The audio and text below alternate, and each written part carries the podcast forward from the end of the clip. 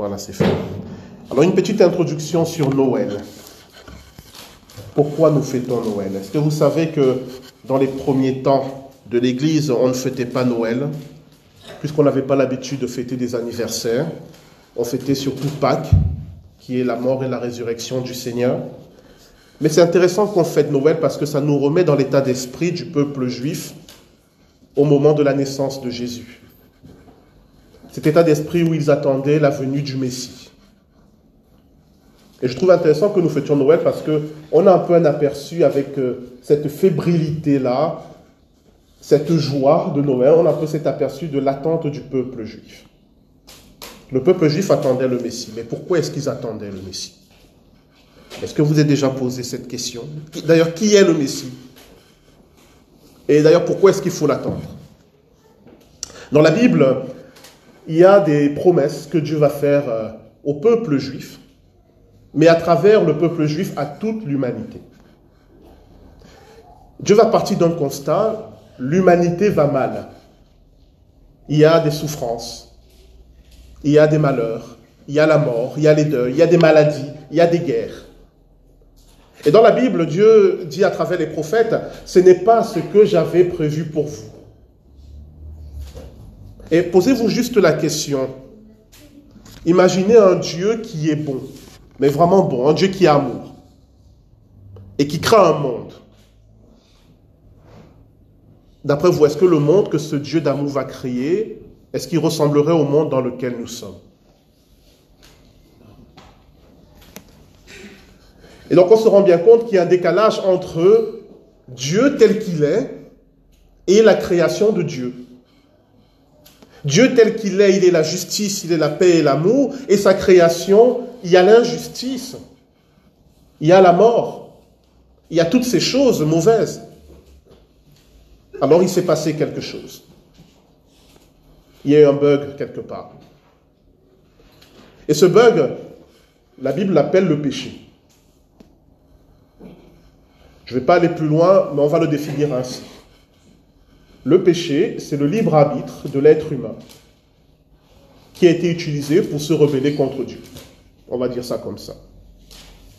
C'est-à-dire, Dieu crée l'être humain avec le libre arbitre, mais pour que l'être humain l'aime librement, mais l'être humain choisit librement de rejeter Dieu. Et cela a des conséquences. Les conséquences de cela, c'est le monde dans lequel nous vivons. Mais Dieu va faire une promesse à l'humanité. Il a dit, je vous enverrai quelqu'un, mon fils, qui va rétablir le lien avec moi. Et en rétablissant le lien avec moi, il va restaurer non seulement le peuple juif, non seulement l'humanité, mais aussi toute la création dans le plan originel. Le Messie c'est celui qui va réparer la création. Le Messie, c'est celui qui va restaurer tout ce qui a été tordu, cassé, brisé. Le peuple juif attend le Messie parce qu'ils attendent un monde meilleur. Ils attendent le fameux Jardin d'Éden, un lieu où on est en paix, en sécurité, dans la joie. C'est une promesse extraordinaire, n'est-ce pas? Il y a des passages bibliques qui le disent. Il n'y aura plus ni cris, ni larmes, ni deuil, ni mort. Il n'y aura plus la souffrance. Le prophète Esaïe dit, on ne fera plus d'armes de guerre. On transformera les lances en outils d'agriculture. Donc vous comprenez que ce fameux soir à Bethléem, quand le Messie naît, c'est un événement important. Dieu tient sa promesse. Mais les plus sagaces parmi vous, normalement, et je sais que vous l'êtes, mais comme vous êtes timide, vous n'osez pas le faire, les plus sagaces auraient levé le doigt et dit, mais Guy Bertrand, si Jésus est vraiment le Messie, mais pourquoi il y a encore la guerre? S'il est vraiment celui qui devait venir réparer ce monde, Pourquoi il y a encore la maladie? Pourquoi il y a encore le deuil et la souffrance? C'est un des arguments que le judaïsme donne pour dire que euh, Jésus-Christ n'est pas le Messie. Mais là, il faut comprendre quelque chose de fondamental.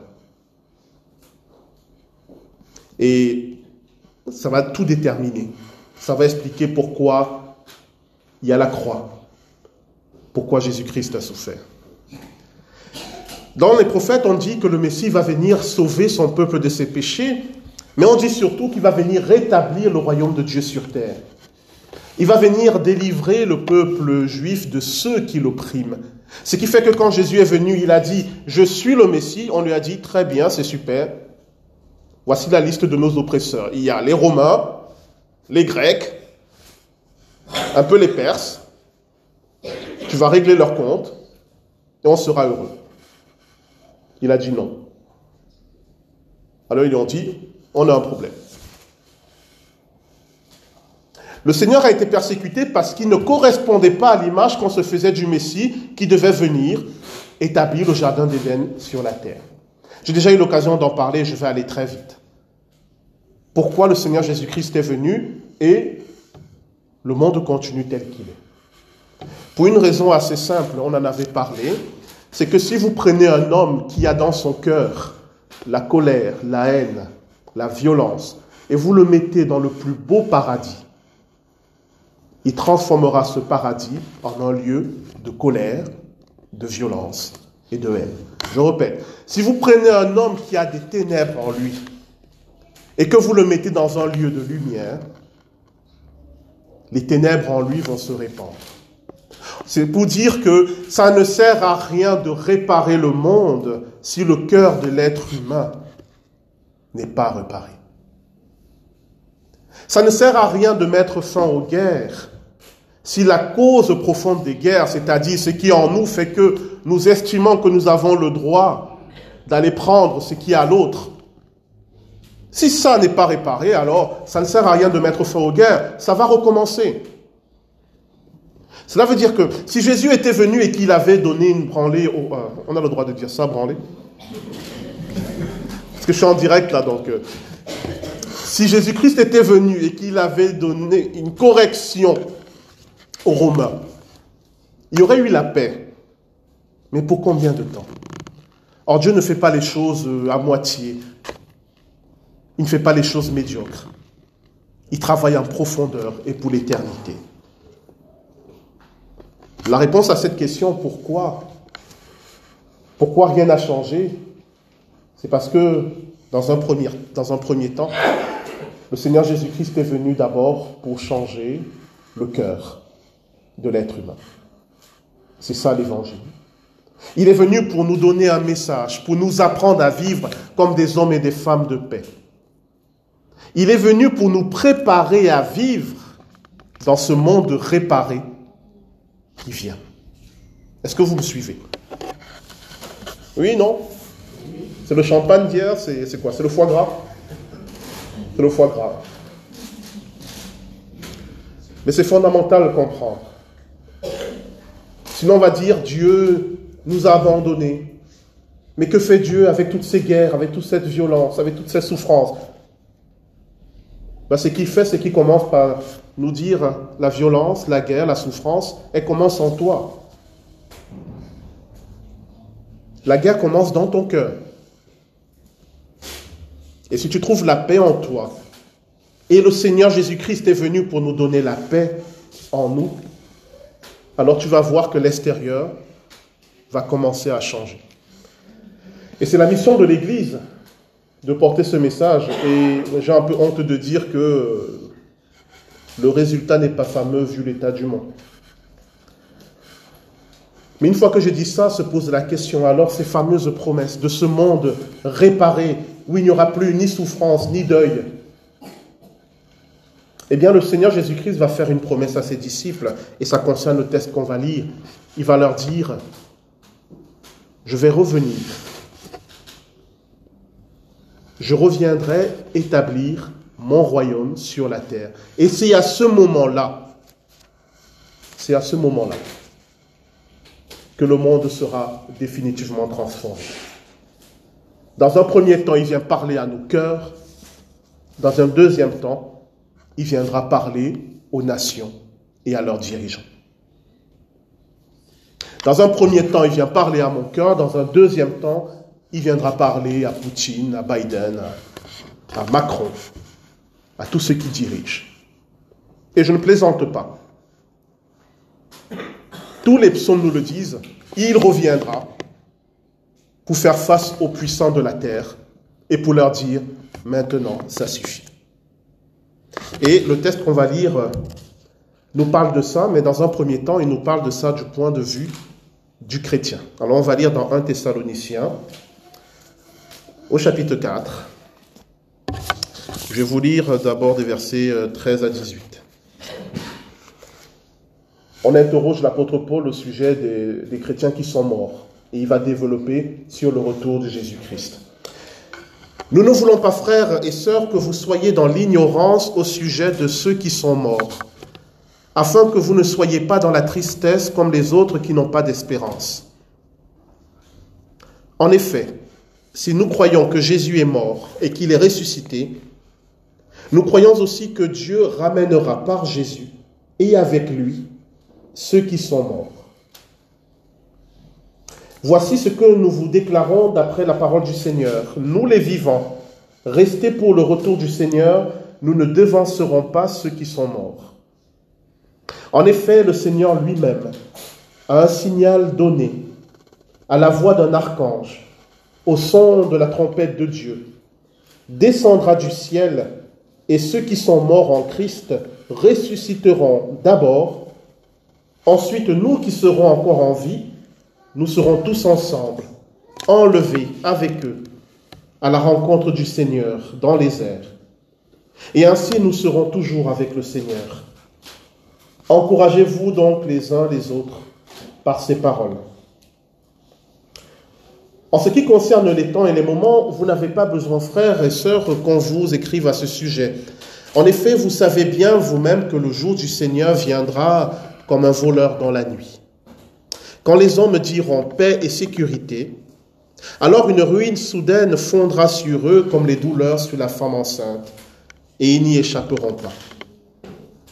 Mais vous, frères et sœurs, vous n'êtes pas dans les ténèbres pour que ce jour vous surprenne comme un voleur. Vous êtes tous des enfants de la lumière et des enfants du jour. Nous ne sommes pas de la nuit, ni des ténèbres. Ne dormons donc pas comme les autres, mais veillons et soyons sobres. En effet, ceux qui dorment dorment la nuit, et ceux qui s'enivrent s'enivrent la nuit. Mais nous qui sommes du jour, soyons sobres enfilons la cuirasse de la foi et de l'amour et ayons pour casque l'espérance du salut. En effet, Dieu ne nous a pas destinés à la colère, mais à la possession du salut par notre Seigneur Jésus-Christ, qui est mort pour nous, afin que, soit que nous veillions, soit que nous dormions, nous vivions ensemble pour lui. C'est pourquoi encouragez-vous les uns les autres et édifiez-vous mutuellement comme vous le faites déjà. L'herbe sèche et la fleur se fanent, mais la parole de notre Dieu demeure éternellement. Amen. Dans cette petite exhortation l'apôtre Paul répondait à une question, lui posait, mais ceux qui nous ont quittés, qu'est-ce qui va se passer pour eux le jour où le Seigneur reviendra? Parce qu'il y a des questions un peu pratiques. Comment il va faire le Seigneur? Ceux qui ont été incinérés et dont les cendres ont été dispersées, comment est-ce qu'on va faire pour les retrouver? Eh bien, il répond, lorsque le Seigneur reviendra, ne vous inquiétez pas. Il rassemblera d'abord tous ceux qui sont morts en Christ. Cela veut dire que ce n'est pas un problème pour Dieu.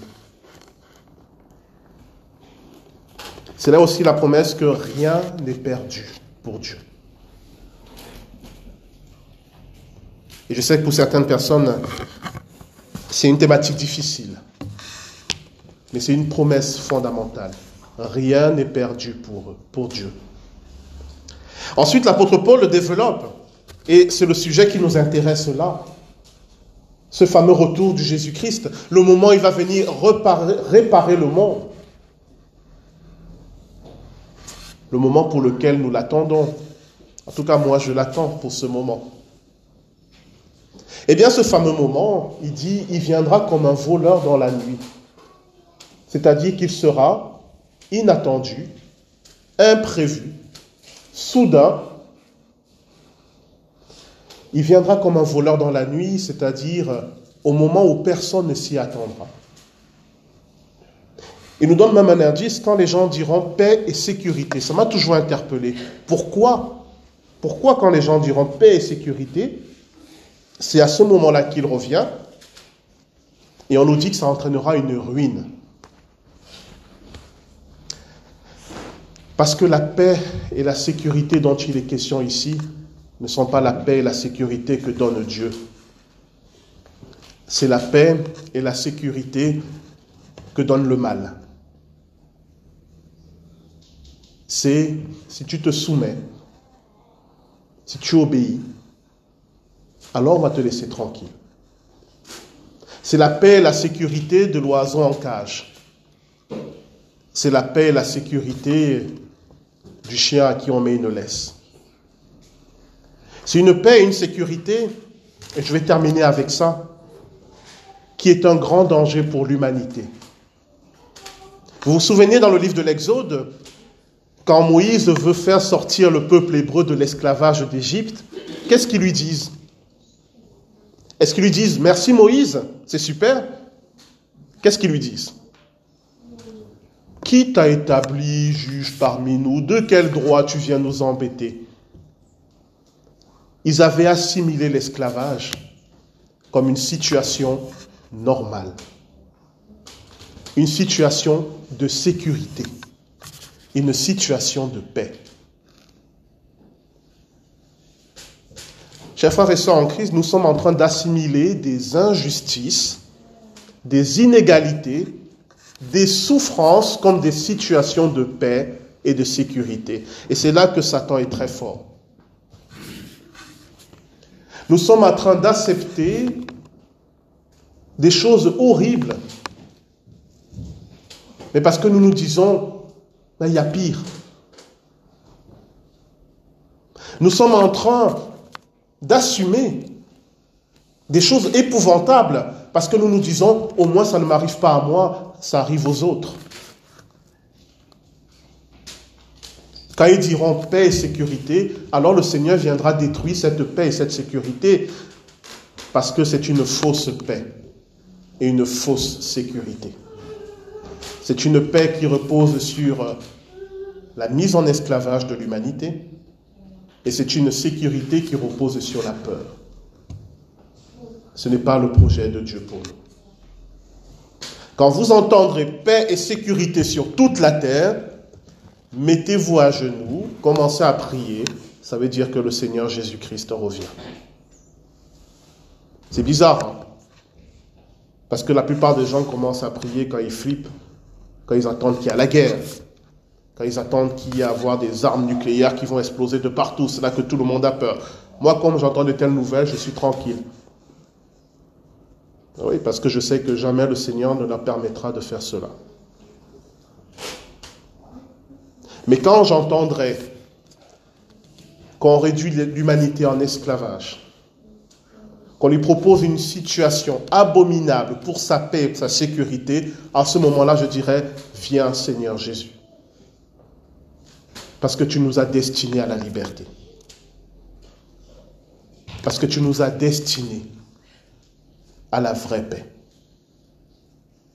L'apôtre Paul dit, c'est à ce moment-là qu'il reviendra, comme un voleur dans la nuit, d'une manière inattendue, mais pas pour ses enfants. Et il dit, nous serons rassemblés avec lui. D'abord ceux qui sont morts, ensuite ceux qui sont vivants. Chers frères et sœurs en Christ, cette promesse-là, j'aurai l'occasion de la développer après les vacances, parce qu'il ne faut pas, rigoler non plus. Cette promesse-là, c'est ce qu'on appelle le rassemblement de l'Église du Christ. Elle marque le début de ce que la Bible appelle la fin des temps. qui, je le rappelle, est un événement heureux, la fin des temps. Parce que ça signifie qu'on entre dans la période où le monde va être réparé. Le rassemblement de l'Église avec le Christ marque le début d'une série d'événements dont l'aboutissement est la réparation du monde, ce que les Juifs appellent le tikkun olam, la réparation de toutes choses. Ce monde de paix, la paix véritable, la joie véritable, le bonheur véritable, où il n'y aura plus ni mort, ni deuil, ni souffrance, ni maladie. Ce rassemblement avec le Christ, c'est l'événement que nous attendons. Comme les Juifs attendaient le Messie il y a 2000 ans, nous l'attendons de nouveau. Et le Seigneur a dit à propos de ce rassemblement, veillez et priez, car vous ne savez ni le jour ni l'heure. Veillez et priez, car vous ne savez ni le jour ni l'heure. Je me permets de vous le dire que pour qui étudie un peu la Bible et les signes des temps, même sans savoir le jour ni l'heure, on peut connaître la saison et nous sommes dans la saison. La saison, cela veut dire que on est dans la période. Et je suis très sérieux. Nous sommes dans la saison. Pour quiconque étudie les prophéties bibliques, tous les critères sont remplis maintenant.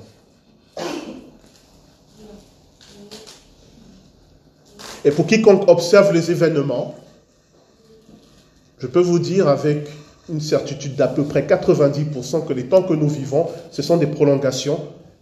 Pourquoi? Et je vais en terminer avec ça. C'est à cause de l'histoire de la brebis perdue. Vous connaissez l'histoire de la brebis perdue? La parabole de la brebis perdue? Le Seigneur, ce berger qui a 100 brebis, il y a une brebis qui se perd, il laisse 99 et il va chercher la brebis perdue.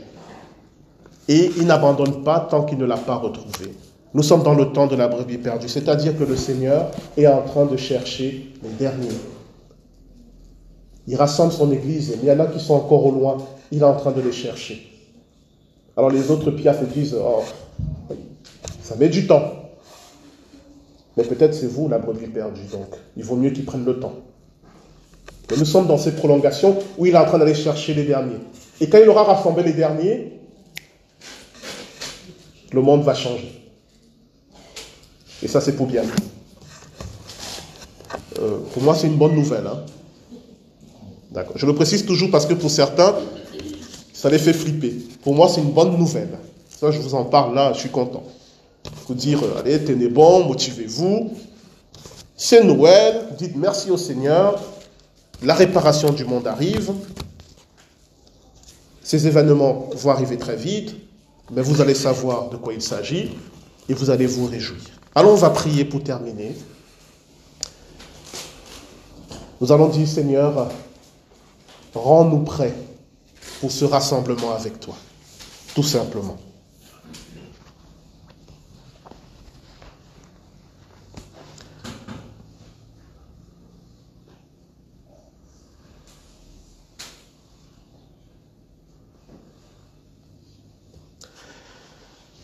Dieu notre Père, tu viens réparer ce monde qui souffre, ce monde qui est malade, ce monde dont tout le monde convient qu'il est rempli de difficultés, de problèmes.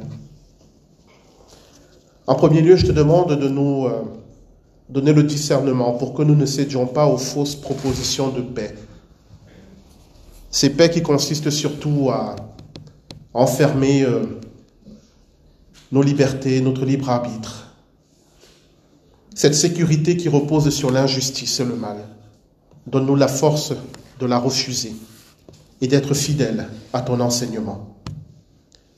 Prépare-nous, Seigneur, chacune des personnes qui est ici, chacune des personnes qui, qui suit ce culte par Internet ou qui l'écoutera plus tard. Prépare-nous à ce rassemblement de ton Église que nous espérons, pour lequel nous prions lorsque nous disons que ton règne vienne. Prépare-nous à être de ceux qui auront la joie d'être réunis avec toi. Prépare-nous à être de ceux qui vont se réjouir de voir ce monde restauré selon ta volonté originelle. Fais-nous grâce, Seigneur, parce que nous savons que cela ne dépend pas de nos forces et de nos capacités. Nous te le demandons au nom de Jésus-Christ. Amen.